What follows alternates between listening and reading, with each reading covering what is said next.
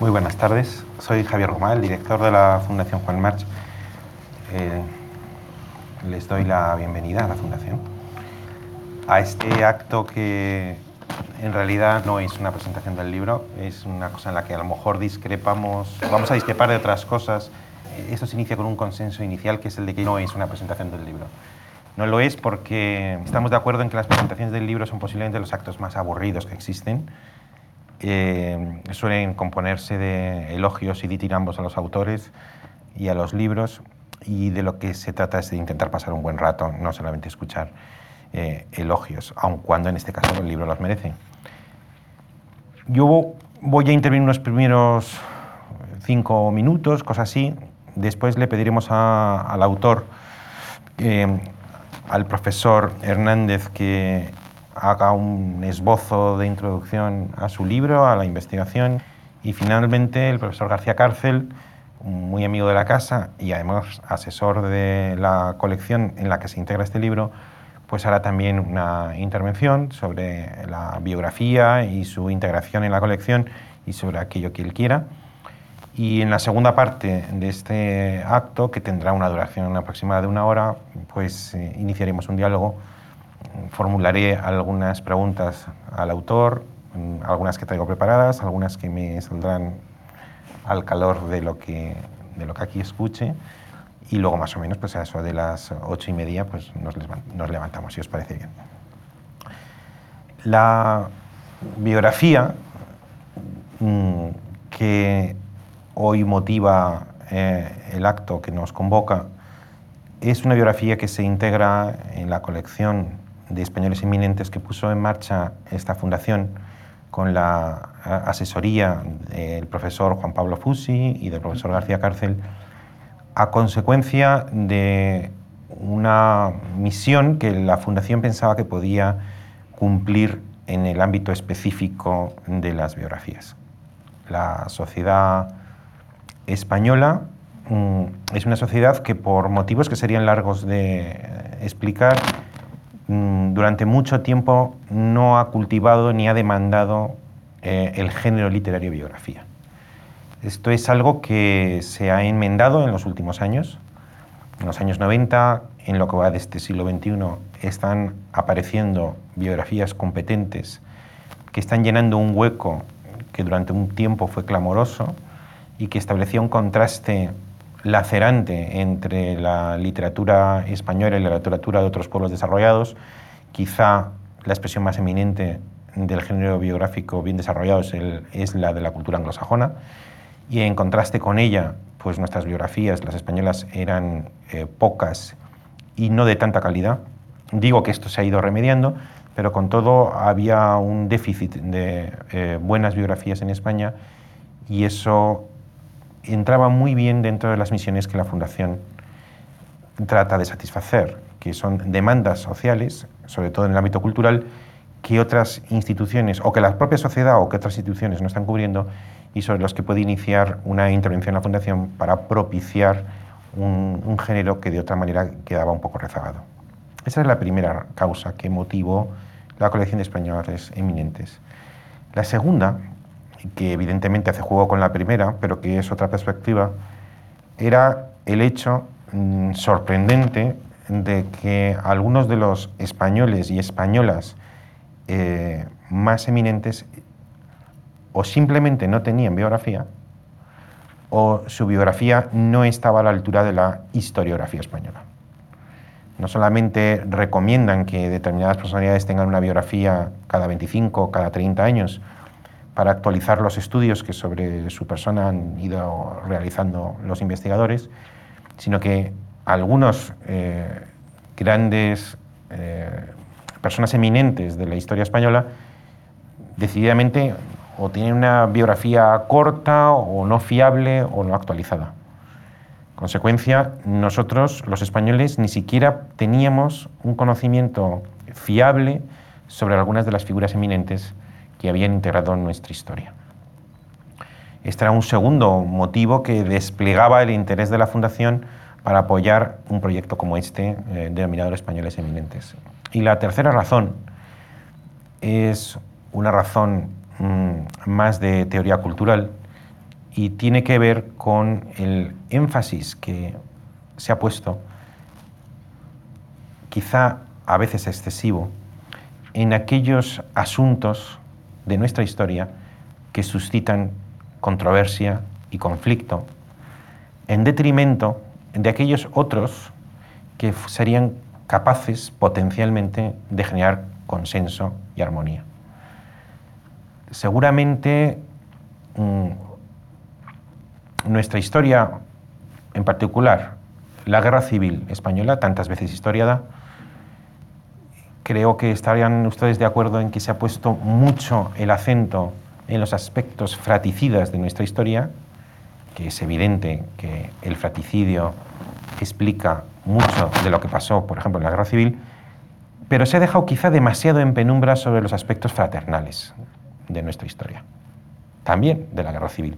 Yo conozco muchos libros mm, sobre la guerra civil cuya lectura redunda en más odio entre españoles. Y me pregunto si se podría escribir algún día una historia fraternal de la guerra civil, donde se pudiera el acento en aquellos aspectos en los que, pese a la barbarie y la miseria y la degradación y la desmoralización que cundieron en la guerra civil, también brillaran algunos ejemplos positivos que contribuyen a la integración, contribuyen a la fe en la condición humana, a la fe en, este país y en su historia, y que nos puedan llevar de, orgullo y nos puedan renovar pues, eh, el deseo de formar parte de una cultura que también tiene motivos de satisfacción.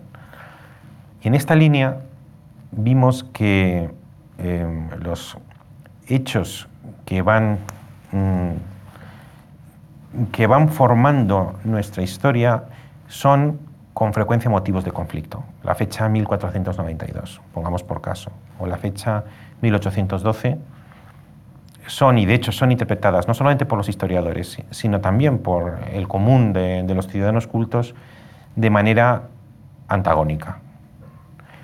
Y sin embargo, la figura de un Cisneros o la figura en el otro lado de Jovellanos o de Goya, allá donde los hechos generan conflictos, las personas suscitan consensos. Y la idea que alentó la colección de los españoles eminentes era qué ocurre sin ningún afán de exhaustividad, sino solamente a título de ejemplo.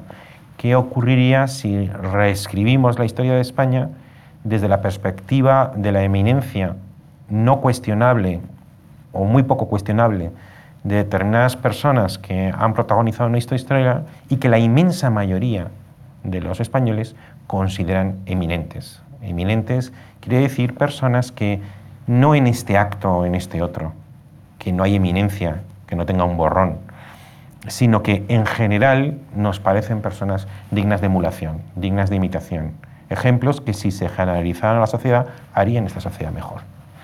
Y ese fue el, espíritu que, nos alentó para, hace ya unos cuantos años, iniciar la colección de españoles eminentes. Es una finalidad estrictamente fundacional, pretender hacer algo que contribuya al género biografía, que contribuya a un mejor conocimiento de algunos españoles que no tienen una buena biografía o una biografía a la altura de la historiografía española, que es una historiografía muy buena. Y en tercer lugar, vamos a reescribir esta historia desde aquellos ejemplos que, por decirlo así, son más fraternales que fraticidas. Esta es la intención, si queréis, cultural. Pero nos aliamos con una editorial comercial con la que hemos establecido una relación óptima y que además nos informan de que incluso desde el punto de vista comercial, pues está siendo una colección que se está vendiendo muy bien está teniendo una gran aceptación, como se suele decir, de crítica y de público. De crítica porque ha suscitado el interés de muchos especialistas que han escrito en suplementos, reseñas, siempre o casi siempre, ahora no tengo la memoria ni siquiera una sola excepción, aunque supongo que la habrá, con aplauso de los diferentes títulos que integran esta colección.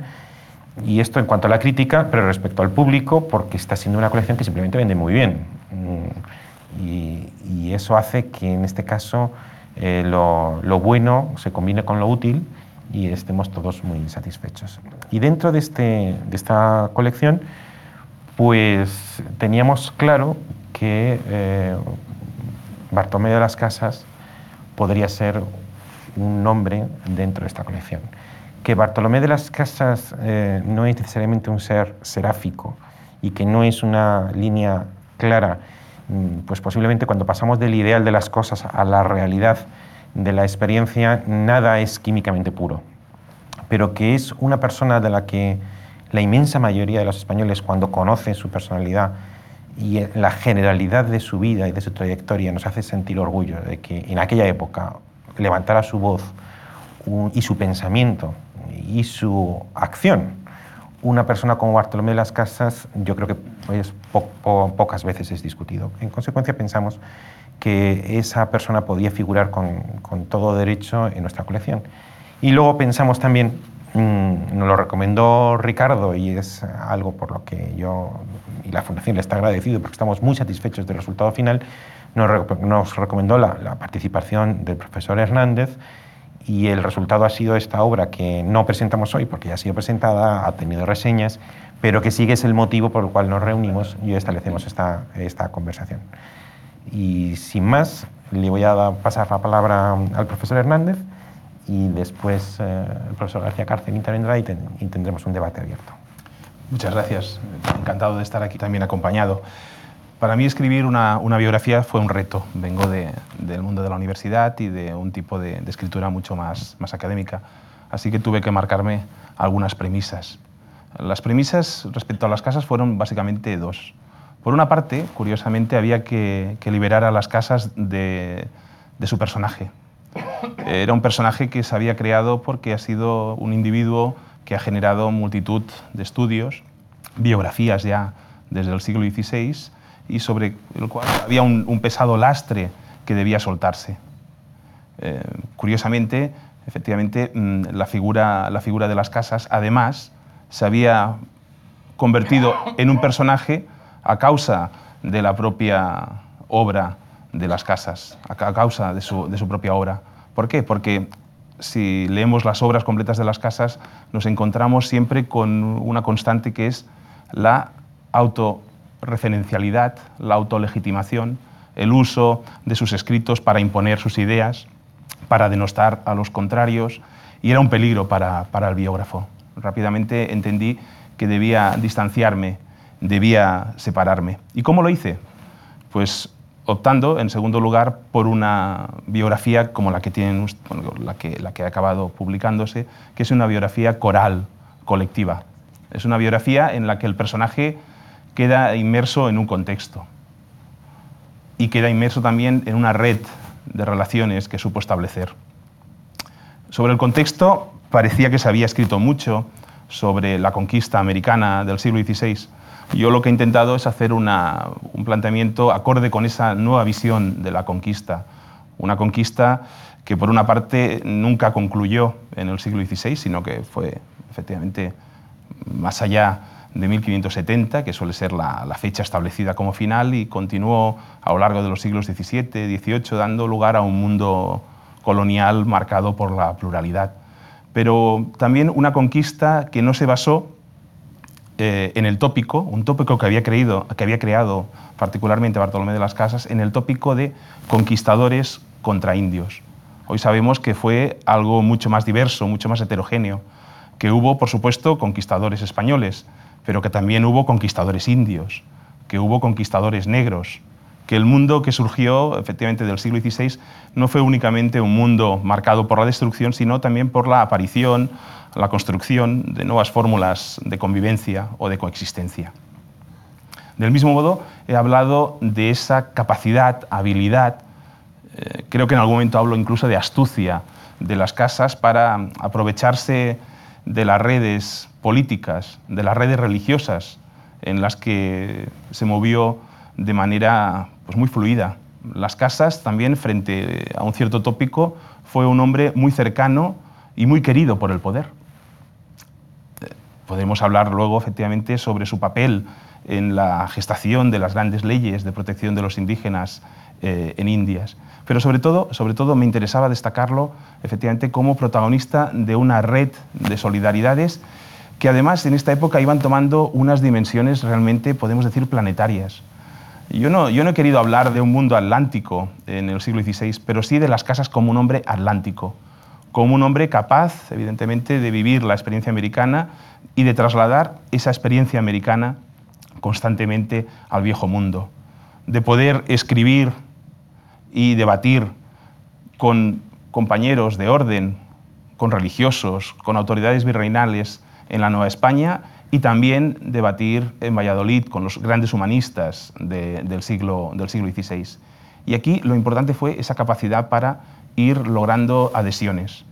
Es sorprendente ver cómo las cartas que envía a las casas llegan a influir en las bulas papales ya en 1537. Y hay que recordar que uno de los últimos escritos de, de las casas es una carta que escribe a quien fuera un antiguo compañero dominico, el nuevo Papa Pío V, en 1566.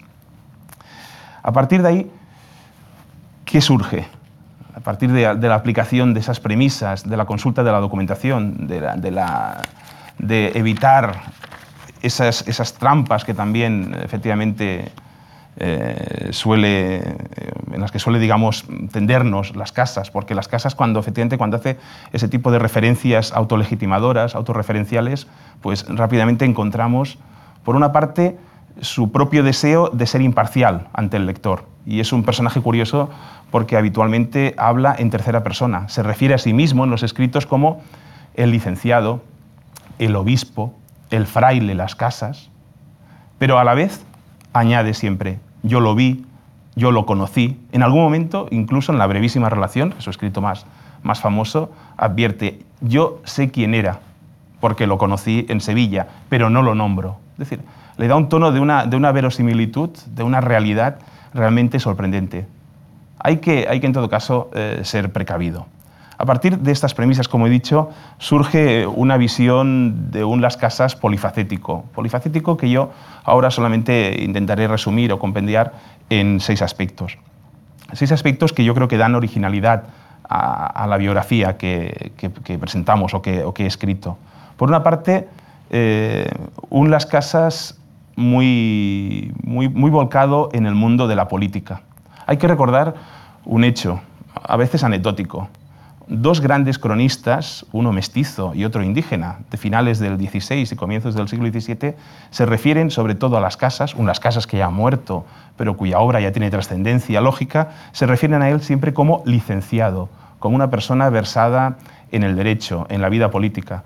Me refiero al Inca Garcilaso de la Vega o al cronista peruano indígena Guamán Poma de Ayala. Y ciertamente, mm, las casas supo manejarse muy bien en ese, en ese entorno. Y fue una persona que influyó decisivamente sobre las directrices de gobierno de las Indias. Más aún, yo creo que el principal, el principal mérito de las casas en lo que sería el, el, mundo político del siglo XVI fue lograr que el tema americano estuviera siempre presente en la alta política de la monarquía hispánica. Y esto no fue fácil. En las reuniones de cortes castellanas, en las ceremonias de abdicación del propio Carlos V a mediados del siglo XVI, el mundo americano queda realmente marginado, postergado. Cuando también Felipe II, el heredero, comienza a organizar un recorrido por los distintos reinos que serán suyos, que heredará, también efectivamente en cada una de las entradas a las grandes ciudades europeas se hacen una serie de representaciones de los grandes territorios que estaban englobados dentro de la monarquía. Y no aparece Indias. Las casas, en cambio, insiste de forma persistente y constante. Las Indias son parte fundamental de la monarquía hispánica. En realidad, para las casas, las Indias y el indio son la base de justificación de esa monarquía católica. Por eso mismo, en segundo lugar, he querido hablar de las casas evangelizador. Eh, un las casas efectivamente, mm, que considera la palabra, el diálogo, el convencimiento, la evangelización pacífica como un método, el único método adecuado para llamar a las gentes, para llamar a los nuevos indios a la conversión. Eh, él es autor de unos tratados teológicos, efectivamente, en el que hay un tono absolutamente maternal del evangelizador respecto al indígena. Y recuerda también una cosa, la implicación necesaria de los laicos en esta obra de evangelización. No corresponde únicamente a los frailes, no corresponde únicamente a los clérigos. Los laicos, dando ejemplo, atraerán aún más a más gentes a la verdadera religión. En tercer lugar, eh, también surgen de las páginas de este libro las casas doctrinario, escolástico, eh, uno de los grandes teólogos, de los grandes juristas que aparecen en la, España del momento. Y esto es curioso, porque esto lo que demuestra es la capacidad de las casas también para sobreponerse a unos orígenes relativamente humildes. Y sobre todo significan efectivamente un ejemplo consumado de una capacidad de autodidacta.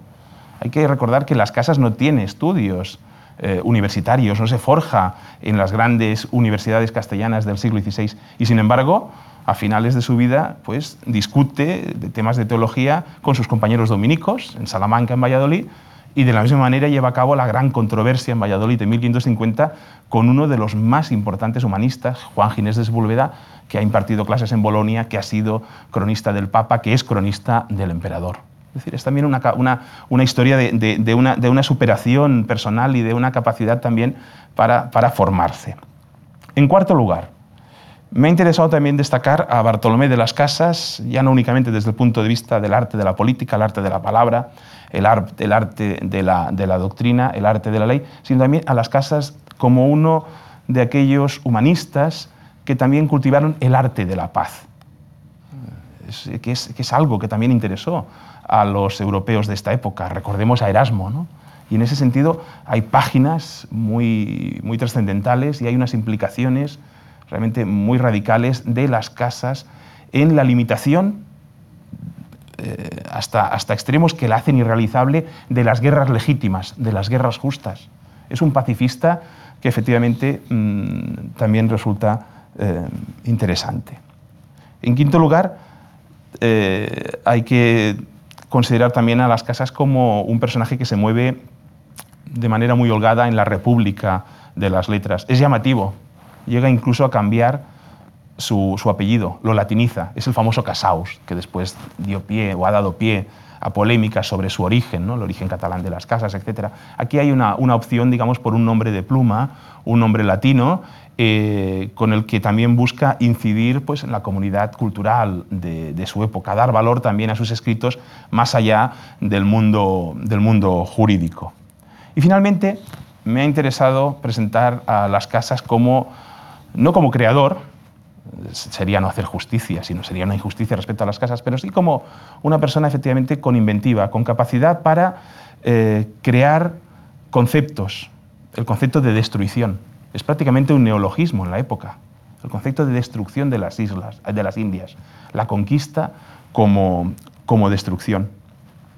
De la misma manera, efectivamente, la capacidad de, de las casas para innovar en cuanto a las prácticas, de debate intelectual, de control político, de relación en el trato al indígena. Y por supuesto, descubridor, inventor de dos personajes que estaban llamados a jugar un papel fundamental en lo que sería la historia atlántica de los siglos siguientes. El nativo, el indígena americano, pero también, en, este caso, en una situación ciertamente más ambigua, más incómoda, también el negro africano. Es decir, aquí efectivamente son dos personajes que, deben mucho a las casas en cuanto se convierten en centros de discusión, de reflexión en el siglo XVI y con posterioridad. A partir de aquí, de, ir analizando todas estas facetas, me resulta difícil responder a una pregunta que ustedes quizás estén haciendo en este momento. Bien, pero finalmente las casas, ¿quién es? Bueno, las casas es cada uno de estos y todos a la vez. Yo creo que efectivamente entrar en las casas a partir de su concepción como jurista, como imperialista, imperialista eclesiástico, como clérigo, como juez, como político, en realidad nos conduce rápidamente a verlo como una persona eh, en conjunto. Hace unas horas, hace, unos días, desde una revista se me pidió que escribiera un breve artículo sobre Bartolomé, titulado o inspirado en una idea. Bartolomé de las Casas, mi héroe. Yo por un momento entendí que debía efectivamente eh, hacer algún tipo de adjetivación, otorgar algún adjetivo, buscar alguna consideración, valorar moralmente a las casas, pero yo veía que esto era hasta cierto punto reduccionista, simplificador. Y entonces pensé, quizá analizar algún momento decisivo de su, de su trayectoria, algún momento decisivo de su obra. Por supuesto, inmediatamente me vino a la mente la controversia de Valladolid, el gran debate con Ginés de Sepúlveda, el debate sobre la guerra y sobre el trato a los indios, esa apuesta por la dignidad del indígena que se dio en el colegio, en la capilla del colegio de San Gregorio entre, en agosto de 1550 y en abril de 1551. Pero pensé que quizá ahí tampoco estaba el verdadero Las Casas. Por muchas razones que, insisto, quiero ser breve y no, no voy a entrar, pero sobre todo, por ejemplo, por un hecho, ¿no? las Casas, que es una persona locuaz, que es una persona efectivamente eh, que domina muy bien el discurso, que sabe seducir y que sabe persuadir a gobernantes, a indígenas, etc., se mostró realmente sorprendente en Valladolid. Su contrario, un humanista habituado al público universitario, habituado al método de la dialéctica, Juan Ginés de Sepúlveda, intervino primero. Habló tres horas y expuso sus argumentos. Las casas en los días siguientes, cinco, seis días, comenzó a leer, palabra por palabra, un manuscrito en latín. Una apología, efectivamente, de los indios, pero escrita en latín. Eh, y, fue una lectura tediosa. Eh, el propio Juan Ginés de Sepúlveda, evidentemente de manera maliciosa, dijo que acabó porque se acababa el manuscrito o porque se acababa la paciencia de la comisión, de los jueces que escuchaban sorprendidos al, dominico. Este yo creo que no era las casas, aunque evidentemente sea un, momento crucial en su vida. Me, me, quedaré quizá con en las casas crepuscular.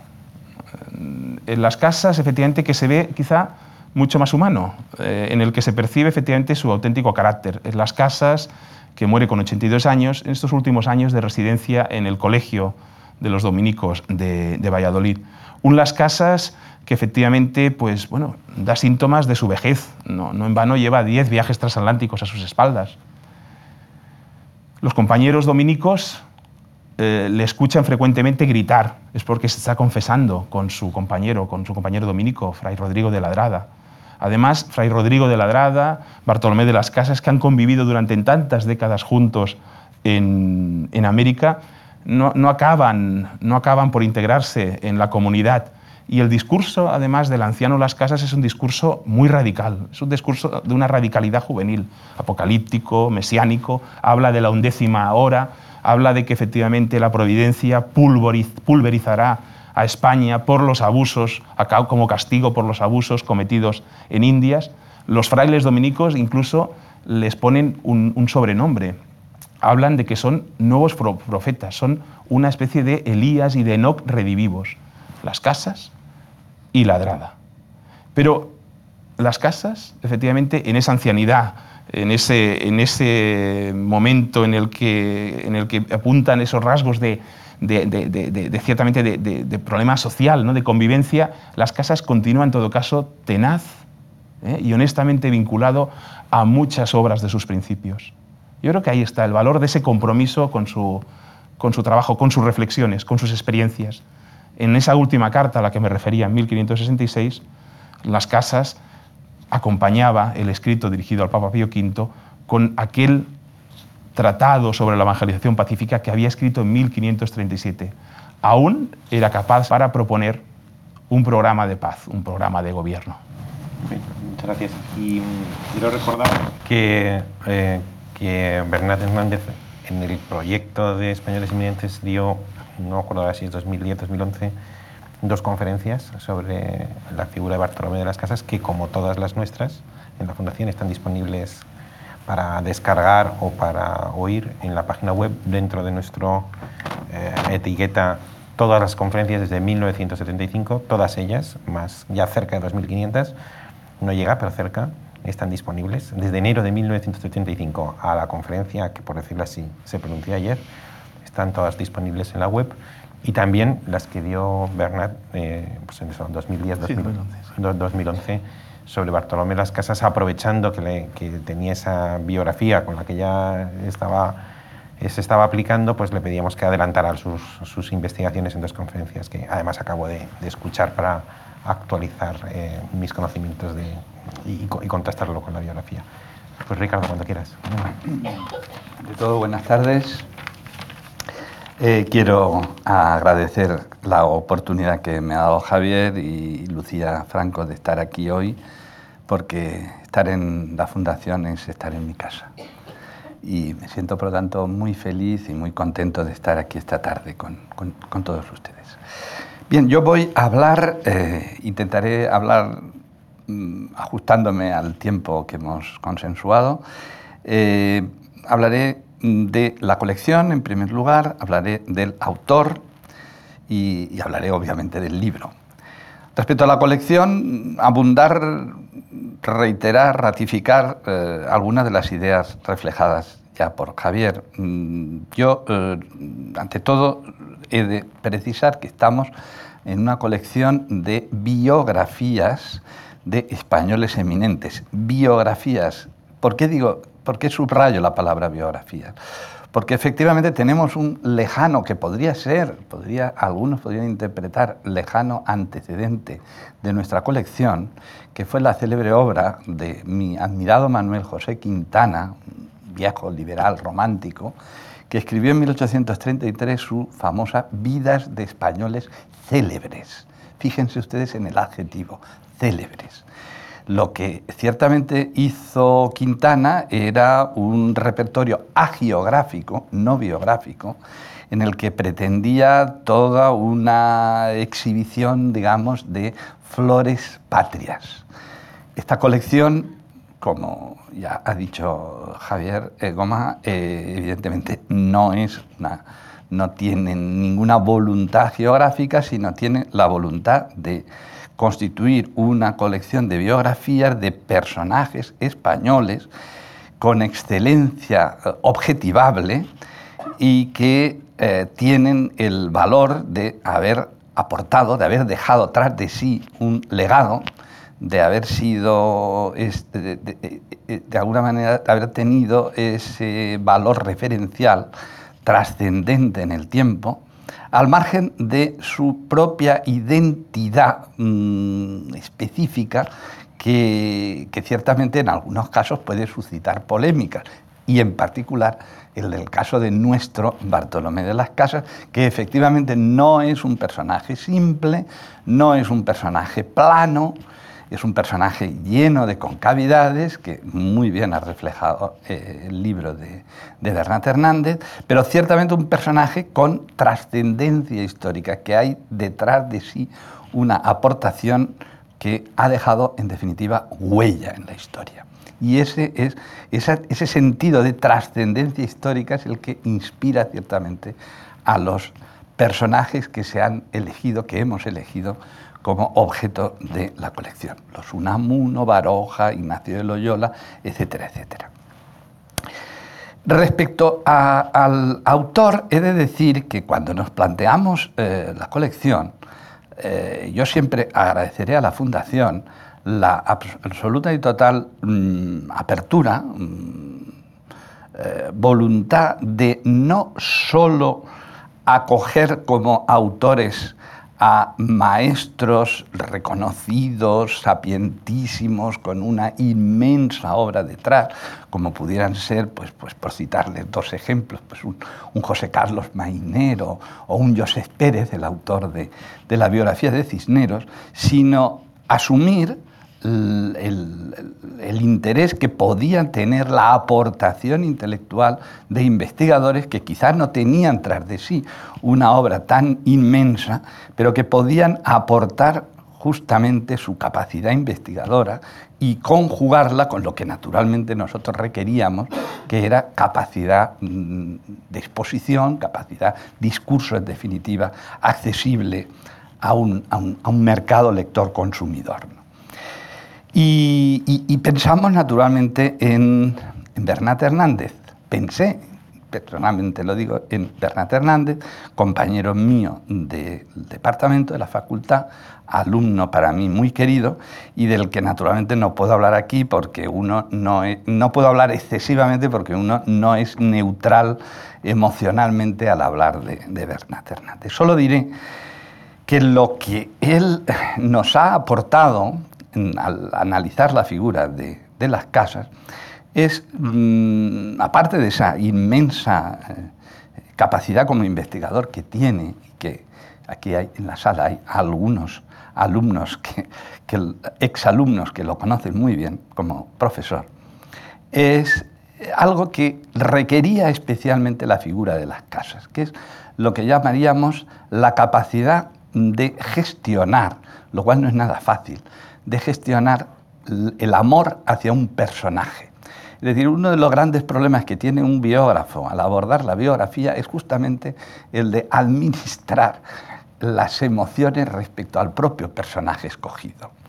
Hay una vieja leyenda que es la de que los biógrafos acaban mm, pareciéndose demasiado a los biografiados, después de estar demasiado tiempo trabajando sobre ellos, porque se produce una extraña empatía por la cual uno se mira en el espejo un buen día y dice, Dios mío, pero si soy, si me parezco al, biografiado. Eh, hay, eh, evidentemente, en el caso de las casas, había un factor, una variable que, que a mí personalmente me inquietaba, que es el recuerdo de la frase que le Mm, la sentencia que le dio Marcel Batallón a don Ramón Menéndez Pidal, a su buen amigo don Ramón Menéndez Pidal, cuando Menéndez Pidal escribió una mm, biografía, una pequeña biografía del padre las casas, en la que naturalmente le lanzaba todas las invectivas imaginables, hasta calificarlo literalmente de paranoico peligroso, pues mm, Batallón, el gran maestro Marcel Batallón, con ese estilo extraordinario que tenía del último erasmista que fue ciertamente Marcel Batallón, le decía, don Ramón, no se puede escribir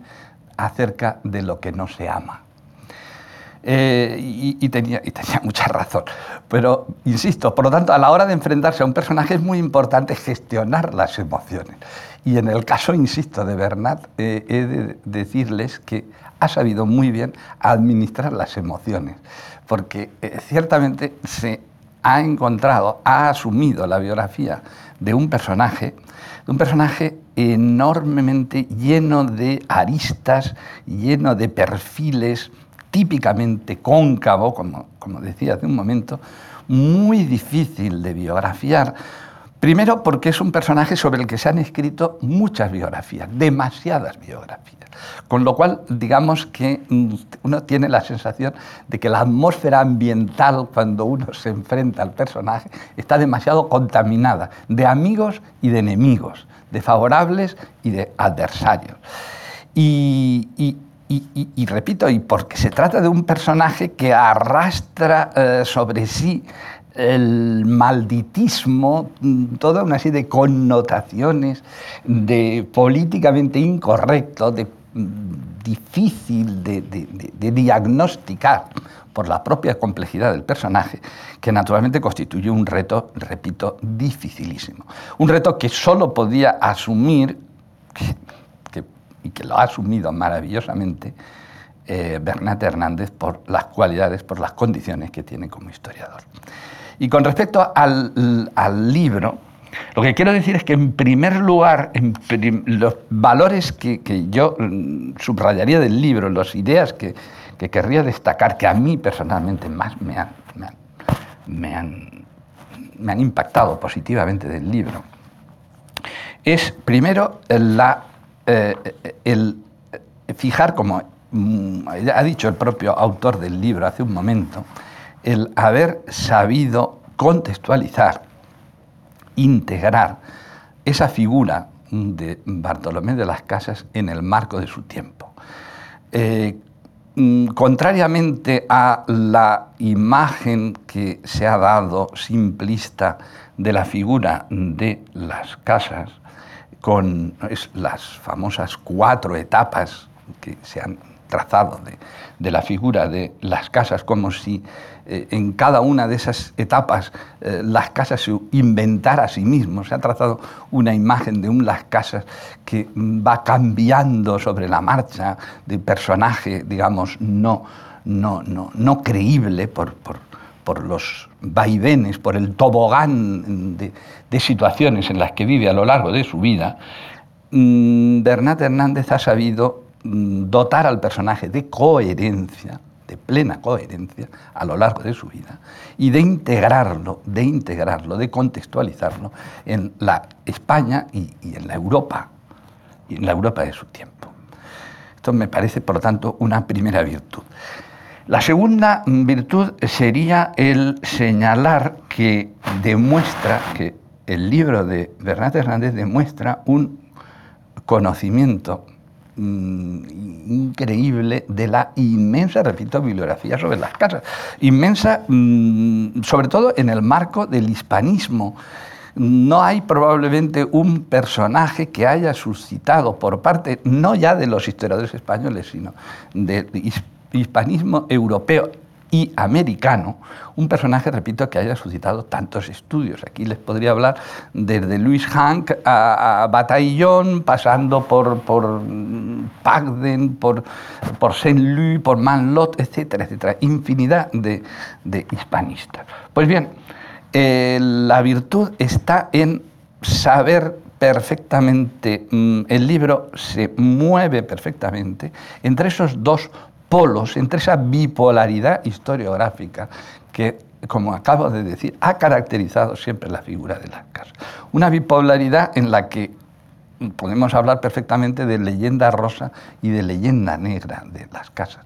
La leyenda rosa, por supuesto, lo ha convertido a las casas pues, en el intelectual comprometido, el intelectual que quiere llevar a la práctica, digamos, su propio discurso teórico, el apóstol, por supuesto, del anticolonialismo, del hombre que mm, ejerce de, la mala conciencia eh, colonial, el referente, en definitiva, de ejemplaridad, de ejemplaridad ética casi precedente de, las comisiones de la verdad.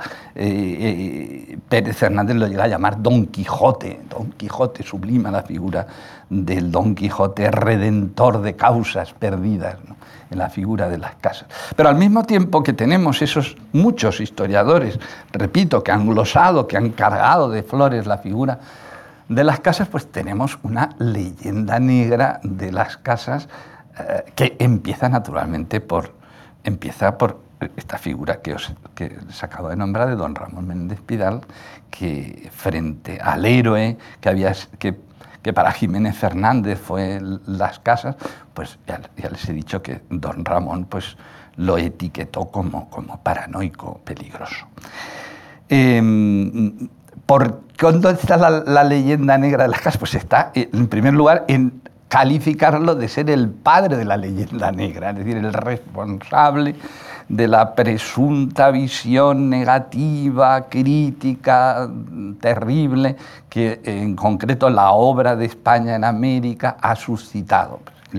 El, padre de esa criatura llamada leyenda negra sería sería eh, presuntamente las casas. Se le ha acusado de ser abanderado del imperialismo eclesiástico en América. Se le acusa, Todorov concretamente lo acusa de usurpador de la voz indígena. Incluso llega a considerar que está usurpando la, la espontánea voz de los indígenas se le ha acusado mil veces de personaje contradictorio, de que al mismo tiempo que hacía el discurso a favor del indígena americano, pues estaba presuntamente siendo partidario de la esclavitud, de la esclavitud de los negros. Por lo tanto, insisto, leyenda negra, leyenda negra que el propio don Ramón Menéndez Pidal, no sé si por la influencia, como he dicho antes, de Batallón, lo cierto es que es famosa ese episodio que cuenta mm, Bernat en el libro de don Ramón mm, casi moribundo en su cama, rodeado de discípulos hispanistas, entre otros Rafael Lapesa, el gran Lapesa, y diciéndole, don Ramón, a su discípulo, mm, dígale a los hispanistas, así en genérico, es una palabra que queda también un tanto alucinante que don Ramón pensara en su lecho de muerte, en los hispanistas. Dígale a los hispanistas que si yo tuviera que escribir sobre el padre de las casas, no diría lo mismo, cambiaría mi, versión sobre el padre las casas. fíjense ustedes cómo la opinión, las versiones sobre el padre las casas llegaron hasta la agonía del pobre don Ramón angustiado por, mm, por, la imagen que él hubiera podido crear del padre las casas. Pues bien, insisto, el libro de Bernat sabe perfectamente deslizarse entre esas dos corrientes de opinión bipolares, totalmente confrontadas, inmensa y aparentemente irreconciliables. Él sabe efectivamente poner las la valoración de las casas en, su justo punto. ¿Y cuál sería su justo punto? Desde mi punto de vista, eh, Bernat ahora eh, ha hecho una exposición oral en la que ha ido señalando los múltiples, las casas que se encierran dentro de esa personalidad compleja, y yo la definiría quizá porque estoy todavía... Mm, impactado por un congreso que hemos tenido en, en, mi universidad hace unos días sobre el tema de identidades y fronteras culturales, es el hombre frontera por excelencia. Mm, lo más apasionante desde mi punto de vista del padre las casas es justamente que fue un hombre que se mueve en, fronteras. Evidentemente, él es el que saca a los indígenas del limbo, es el, hombre que, que saca a los indígenas del limbo y los sitúa naturalmente entre el cielo y el infierno. Pero él, él, eh, las casas, es el hombre que se mueve en la frontera entre el discurso teórico y la praxis, en primer lugar, la frontera en la que él se mueve. Se mueve obviamente entre esos dos mundos, entre el viejo y el nuevo mundo, entre Europa y América. Y se mueve entre, entre un, el, aventurerismo, la apuesta individual, la, apuesta eh, eh, que es el punto de partida de Bartolomé de las Casas, el indiano de fortuna. Y no se puede entender a las casas sin entender el sueño americano, el sueño americano. Como, mm, por decirlo respecto a un personaje que, mm, del que he escrito ahora hace poco, como los hermanos de Teresa de Jesús, sueño americano, el que lleva a los hermanos de Teresa de Jesús a América. Se mueve entre esa pasión de la aventura americana, se mueve naturalmente en la representación de la iglesia, de los dominicos, el peso que tenía la orden de los dominicos en su tiempo, y se mueve naturalmente en el mundo de la representación de la propia monarquía, de la propia monarquía española. Eh, en los últimos tiempos se ha puesto, hay una temática apasionante en el terreno de, los, eh, de la historia de América, que es justamente el análisis de la confrontación entre personajes que representaban la aventura individual y personajes que representaban la monarquía. Estoy pensando en mm, figuras como Colón y Bobadilla. La figura de Colón proyecto colombino personal y la representación de la monarquía que es capaz de enviar a Bobadilla y cargarlo de cadenas y, traerse, y traérselo encadenado a Colón. El individuo, mm, el proyecto del individuo frente al proyecto de la corona. ¿Qué decirles de Balboa, de Núñez de Balboa y Pedrarias Dávila, que ha estudiado una excelente historiadora que es Betty Aram? Mm, y que, que, supone la confrontación de dos mundos, de dos apuestas, de dos proyectos absolutamente distintos. Pues bien, en el caso de las casas confluyen ciertamente, confluyen ciertamente estos proyectos. Y pone en evidencia la vida de las casas, las inmensas contradicciones dentro del mundo, del mundo de la monarquía, del mundo que podríamos llamar el mundo oficial de la monarquía. ¿Y cuáles son esas contradicciones? Yo les voy a señalar una sola. Y es que en esa polémica a la que se ha referido y que conoce maravillosamente bien Bernat Hernández, la polémica con Ginés de Sepúlveda, presuntamente las casas sería el crítico respecto al proyecto de la monarquía y Ginés de Sepúlveda, por cierto, que cuenta con una excelente biografía de Muñoz Machado, pues eh, sería, como digo, el representante del punto de vista de la corona. Pues bien, para que se den ustedes cuenta de las contradicciones de este mundo oficial, del Estado, de la monarquía, a lo largo del tiempo, en concreto en este momento, mediados del siglo XVI, constatamos que el libro de las casas, presuntamente tan crítico, tan negativo respecto a la labor de la conquista y de la colonización española en América, pudo publicarse, editarse en Sevilla sin ningún problema censorial. Las casas no tuvo problemas con la censura inquisitorial hasta el índice, hasta 1640, hasta 1640. El crítico, el mm, presunto maldito, entre comillas, las casas, resulta que fue perfectamente digerido, digerido por los estómagos de la sociedad española del siglo XIX. Y en cambio, Giner de Sepúlveda, el oficialista, el hombre de la monarquía, no se editó su obra en España, tuvo que editarse en Roma. Estas son las contradicciones que esta historia oficial nuestra, de nuestro país, de nuestro Estado, de nuestra monarquía, ciertamente a mí me apasiona, al mismo tiempo que a veces me deprimen. Muchísimas gracias. Pues como son ya hay 25, creo que el debate ya pues lo, lo vamos a, limitar. Por lo menos por mi parte le, voy a hacer una pregunta a Bernat. Voy a permitir un rápido preámbulo y si Ricardo desea añadir algo más, pues muy bien y, ya daríamos por terminado este acto como motivo del libro. Mm, el preámbulo tiene que ver con lo que tú mismo has dicho, Bernat, la importancia y sobre lo que ha insistido Ricardo, de comprender que algunas de las evidencias que, en las que estamos instalados las personas del siglo XX, siglo XXI, mm, cuando se ven con visión histórica, mm, dejan de ser evidencias porque tienen una genealogía, tienen una datación.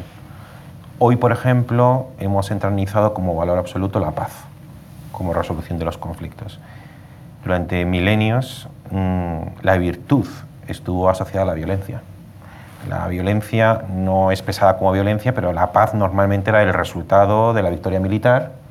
La virtud se probaba en la guerra, se probaba en el duelo, se probaba en las cuestiones de honor.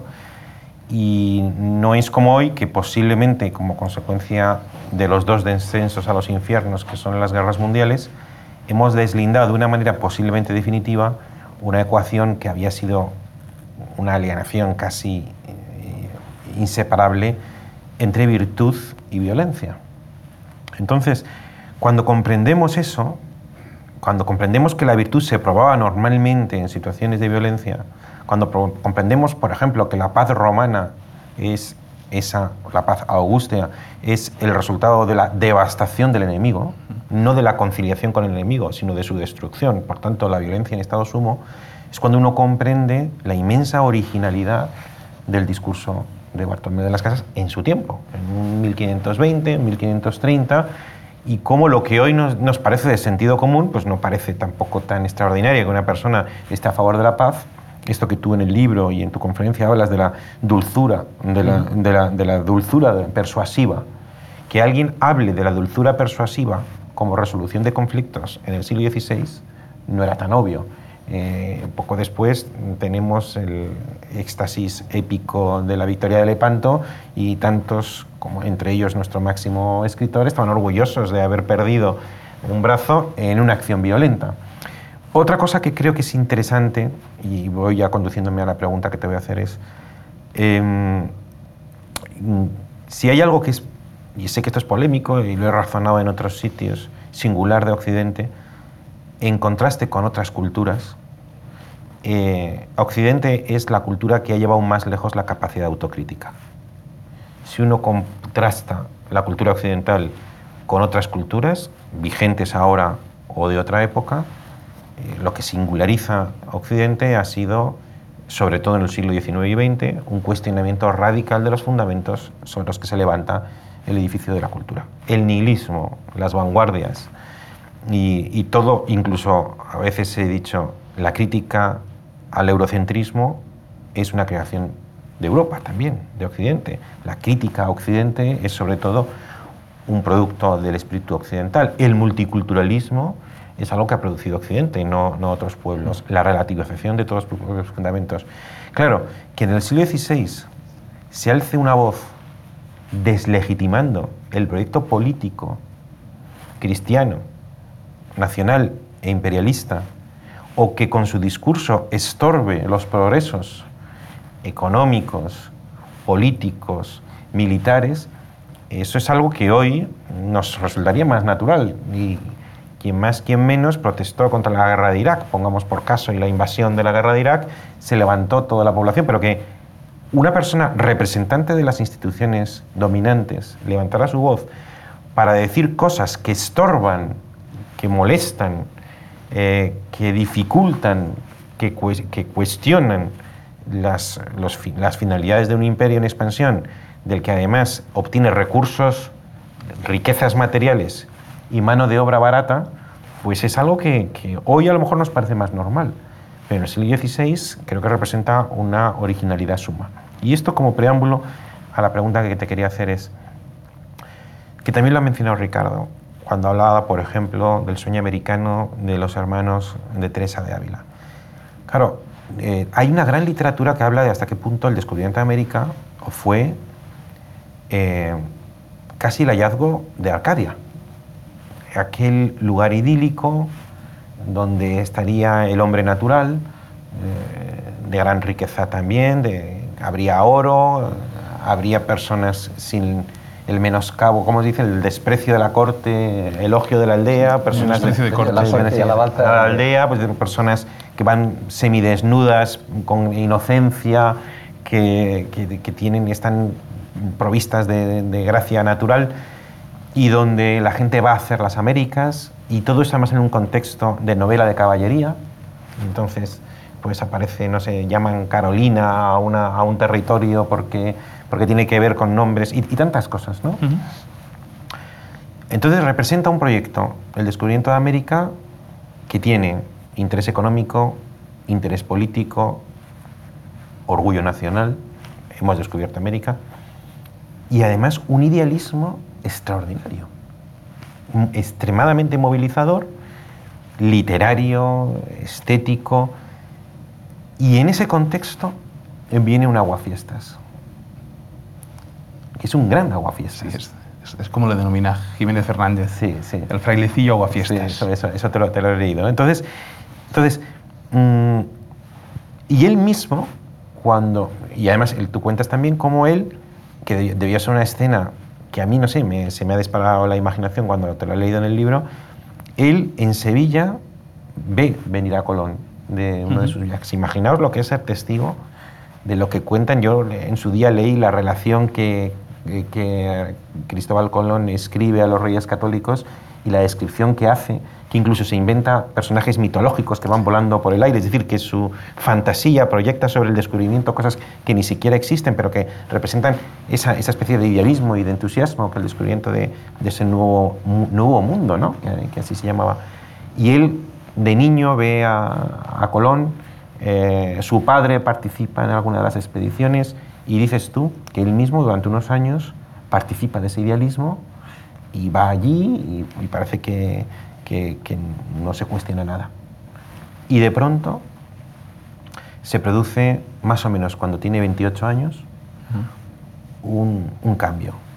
Tú lo atribuyes a dos homilías, lo atribuyes también a un, a un proceso de observación de la realidad que estaba allí ocurriendo y después de su conversión con 28 años, 10 años en silencio.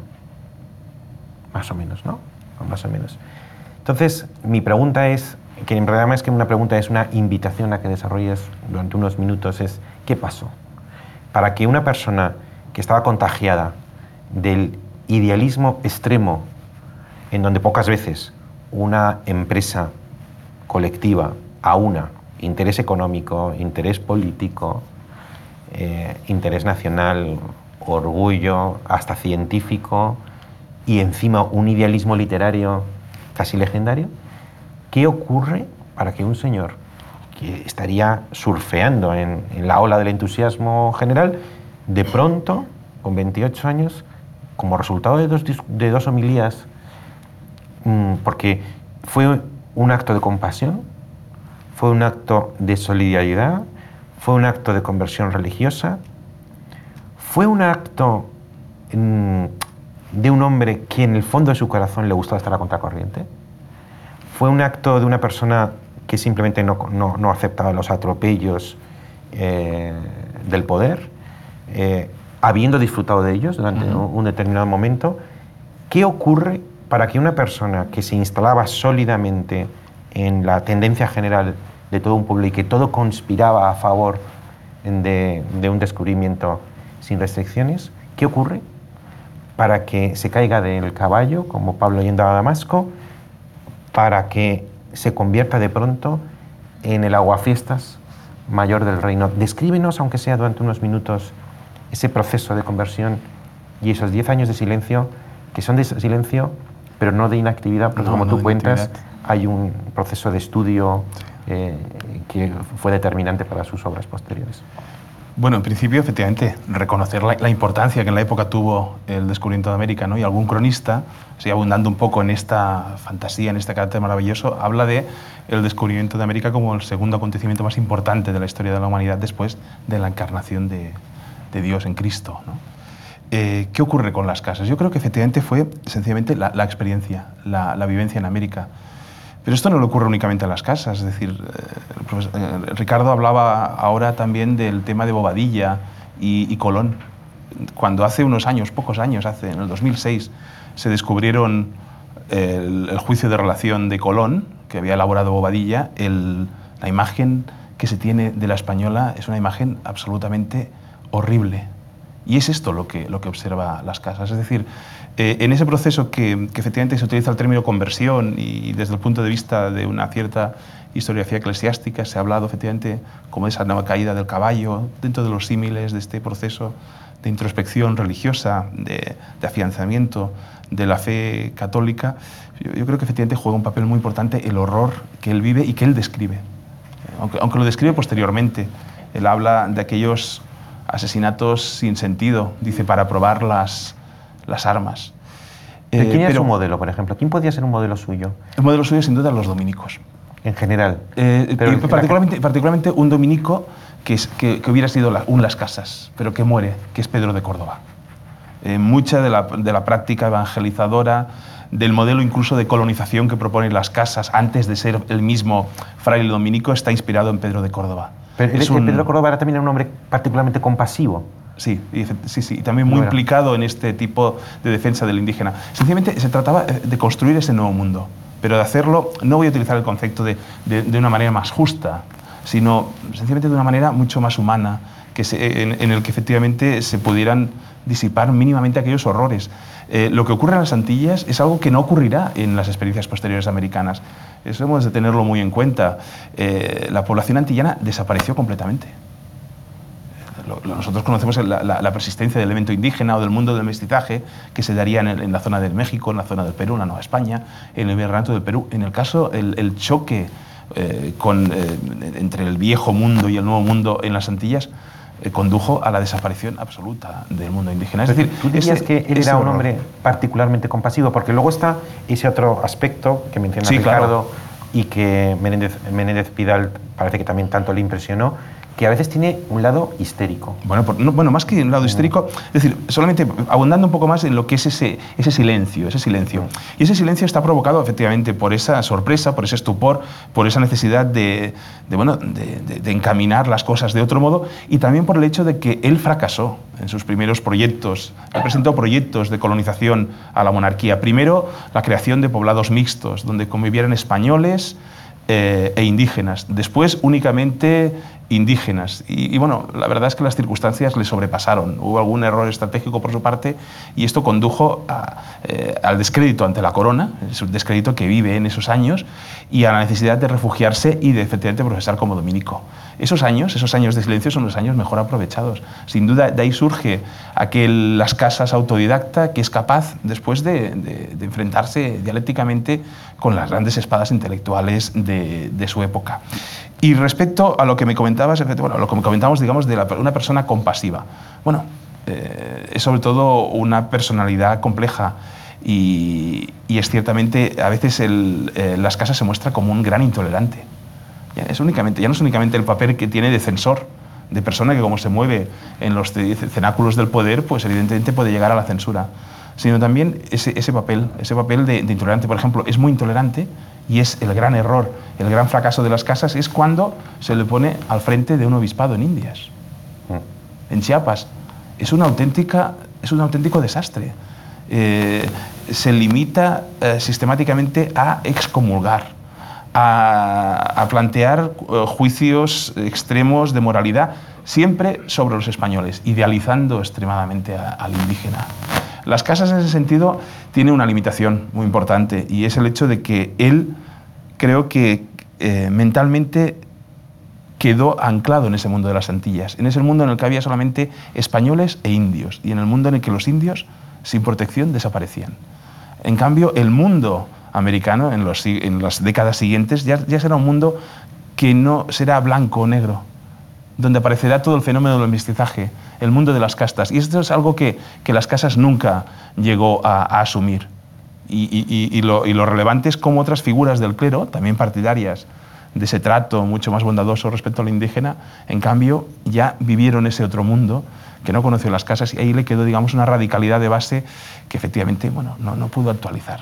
¿Nunca tuvo un conflicto, no sé, eh, San Juan de la Cruz pasó cárcel, un pobre bendito, y eh, nunca sufrió una persecución política por parte del poder, siendo así como era una figura extremadamente incómoda. Persecución política no, fue relegado, fue apartado, fue marginado, sobre todo con, con Felipe II. Ahora bien, eh, por, porque era las casas o porque Bartolomé de las Casas representaba una figura de un antiguo régimen que el nuevo príncipe también quería dejar de lado. Eso también es una cuestión, porque lo cierto es que Bartolomé de las Casas siempre tuvo abiertas las puertas del Consejo de Indias, del órgano supremo de decisión, hasta, hasta sus últimos días.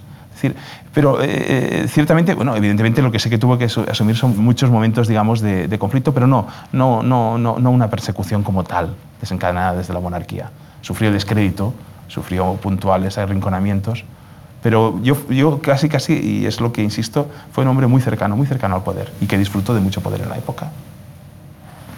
Bueno, pues sin, si os parece bien, lo dejamos aquí con nuestra gratitud por vuestra asistencia. Espero que hayáis disfrutado, como yo lo he hecho, de escuchar a, a Bernard y a Ricardo. Buenas tardes.